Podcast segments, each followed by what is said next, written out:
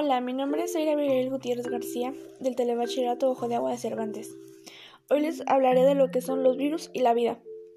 Este tema me parece interesante ya que en todo es todo un debate decidir si un organismo está vivo o no. Y más si se trata de cosas que nuestros ojos no pueden ver. Pero, ¿qué es la vida? La vida hace referencia a lo que implica las capacidades de un de organización, crecimiento, metabolizar, responder a estímulos externos, reproducción en algunos casos y la muerte. Esto distingue a los animales, las plantas, los hongos, los protistas, arques y bacterias. Algo que me pareció interesante es que los virus son microorganismos, por lo tanto no pueden existir.